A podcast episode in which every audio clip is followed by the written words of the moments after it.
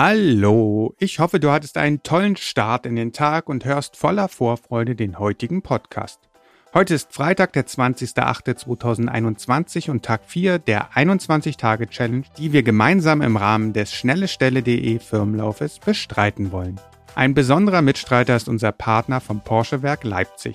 Die KollegInnen sind nicht nur sportlich aktiv, sondern zeigen an ihrem Standort auch, dass man die Marke Porsche erleben und auch sein eigenes Event dort veranstalten kann. Aber kommen wir zum heutigen Thema.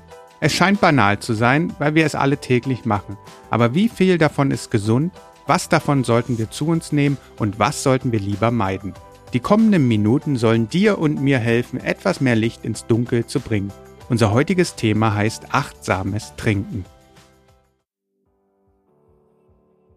Sicherlich weißt du, dass über 50 Prozent unseres Körpers aus Wasser besteht. Und eigentlich geht nichts ohne dieses Element. Wasser befindet sich praktisch überall in unserem Körper und in unseren Körperzellen.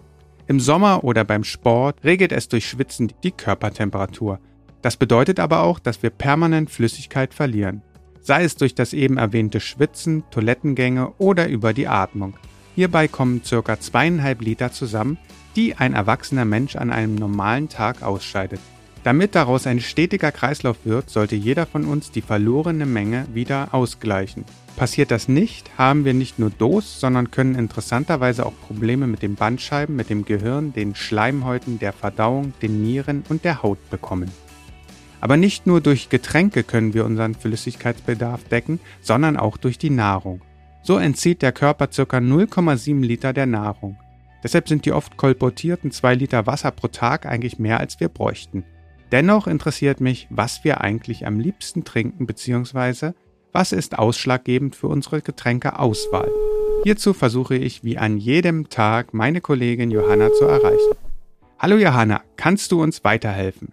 Klar, ich habe mich auf die Suche gemacht nach einer Statistik, aber ich bin nicht direkt auf eine Statistik aufmerksam geworden, die äh, sich um Getränke handelt, sondern welche Kriterien die Menschen bei der Getränkeauswahl als wichtig erachten. Oh. Und ich dachte, wir erfahren, wie der Cola-Konsum in den letzten zehn Jahren eingebrochen ist, weil ich darauf verzichte.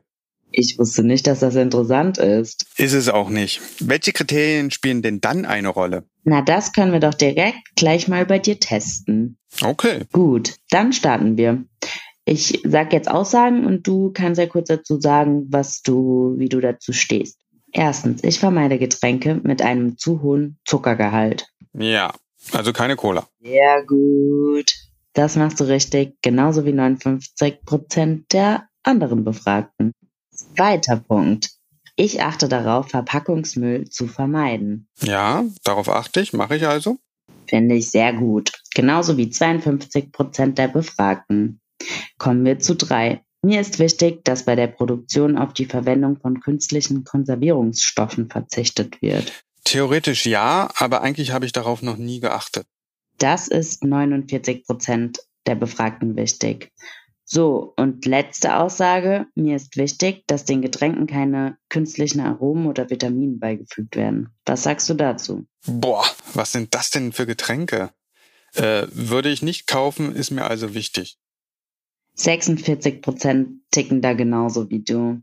Aber schon krass, oder? Es werden noch weitere Kriterien zwar benannt, aber so alles in allem sieht man auf jeden Fall, dass das Bewusstsein der Menschen für gesunde und nachhaltige Getränke steigt. Finde ich sehr gut. Finde ich auch gut. Und wenn alle Menschen so Getränke konsumieren wie ich, dann bräuchte man eigentlich gar keine Befragung mehr, denn ich trinke größtenteils Wasser, Tee und Kaffee. Ja, finde ich auch, ist bei mir eigentlich nicht anders. Siehst du, da sind wir uns einig. Bis morgen. Alles klaro, dann bis morgen und schöne 21 Minuten heute bewegen. Hm. Ich weiß nicht, wie es dir geht, aber so richtig kann ich weder meinen Antworten noch denen der Studie vertrauen. Denn wie so oft ist der Geist willig, aber das Fleisch ist schwach. Natürlich weiß ich, dass gesüßte Getränke wie Cola, Braus und Fruchtsäfte wegen des Zuckergehaltes nicht gesund sind. Dennoch schmuggeln die sich immer mal wieder bei mir ein. Bin ich da wirklich eine Ausnahme? Wie sieht es denn bei dir aus? Da mir das Thema keine Ruhe gelassen hat, habe ich nochmal etwas recherchiert und tatsächlich scheinen die Deutschen in Sachen Getränken relativ gesund zu leben. Platz 1 ist und bleibt Mineralwasser, gefolgt von Fruchtsäften und zuckerhaltigen Limonaden. Man muss hierbei aber sagen, dass nur Getränke betrachtet wurden, die man käuflich erwerben kann. Das Glas Wasser aus dem Wasserhahn scheint hier nicht betrachtet worden zu sein. Interessanterweise trinken die Deutschen vom Pro-Kopf-Verbrauch am meisten Bohnenkaffee und zwar 166 Liter im Jahr, also 0,5 Liter pro Tag. Aber bevor ich mich jetzt noch weiter in den Dschungel der Statistiken verirre, rufe ich meinen Freund Konrad Kebelmann mal an, der uns die Übung des Tages erklären soll. Denn darum geht es ja eigentlich bei der Tageschallenge. Hallo, Herr Kebelmann. Oh, so förmlich heute. Hallo, Herr Ries. Hallo, liebe Firmenläufer. Ist ja auch ein ernstes Thema. Da kann man schon mal förmlich sein. Was sind denn deine Lieblingsgetränke? Muss ich sagen, ist relativ begrenzt. Ich trinke sehr, sehr gerne naturtrüben Apfelsaft 1 zu 8 gemischt mit Wasser. Sprudelig oder still ist mir dabei eigentlich egal. Ansonsten Kaffee. Und wie viel Liter trinkst du am Tag und was sind deine Schwachpunkte? Fangen wir mal mit den Schwachpunkten an. Und ich glaube, mein großer Schwachpunkt ist der Kaffeekonsum. Da bin ich recht weit vorn, muss ich zugeben. Wir haben das Thema ja auch schon ein paar Mal bei uns bewertet und in, vor einigen Jahren auch mal eine Teewoche gemacht. Ähm, das ist natürlich ein, ein Manko, wenn man viel Kaffee trinkt, würde ich sagen. Ansonsten mein Flüssigkeitskonsum an sich ist äh, relativ schwankend. Wenn ich darauf achte, ist es recht viel. Dann trinke ich zwei bis drei Liter am Tag. Manchmal jedoch achte ich tatsächlich nicht drauf. Dann bleibt es halt nur beim Kaffee. Ich habe dir aber gespannt zugehört und äh, weiß jetzt, dass man ja bereits über die Nahrungsaufnahme doch relativ viel Flüssigkeit aufnimmt. Eigentlich gilt Kaffee ja als Getränk und wirkt wohl nicht dehydrierend. Das klingt erstmal grundsätzlich positiv für jemanden, der viel Kaffee trinkt.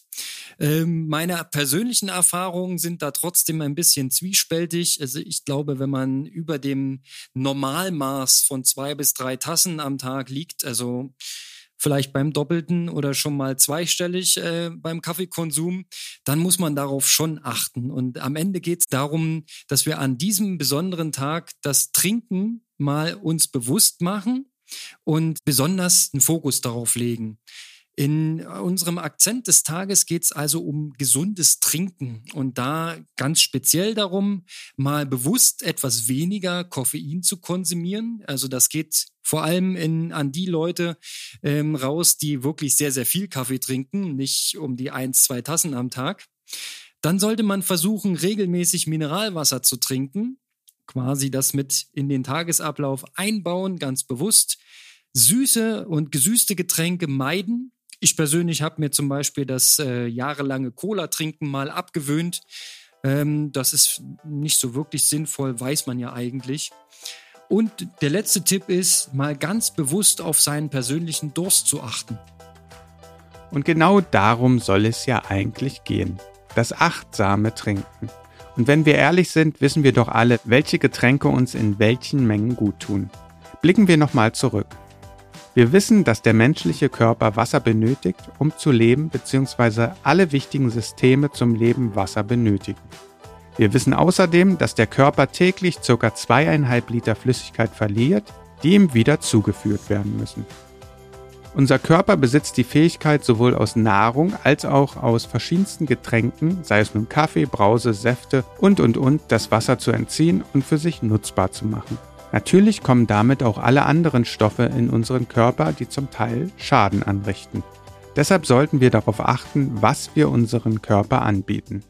Wir sollten aber auch darauf achten, wann wir Durst empfinden, denn eigentlich müssen wir nur dann trinken und können auf alle Mengenangaben verzichten. Denn die Evolution kannte keine Mengenangaben. Also achte bei deiner heutigen Aktivität mal bewusst darauf, wann sich der Durst einstellt und stille ihn dann bewusst mit klarem, kaltem Wasser oder mit einem leckeren Getränk unseres Partners Krombacher. Bis morgen!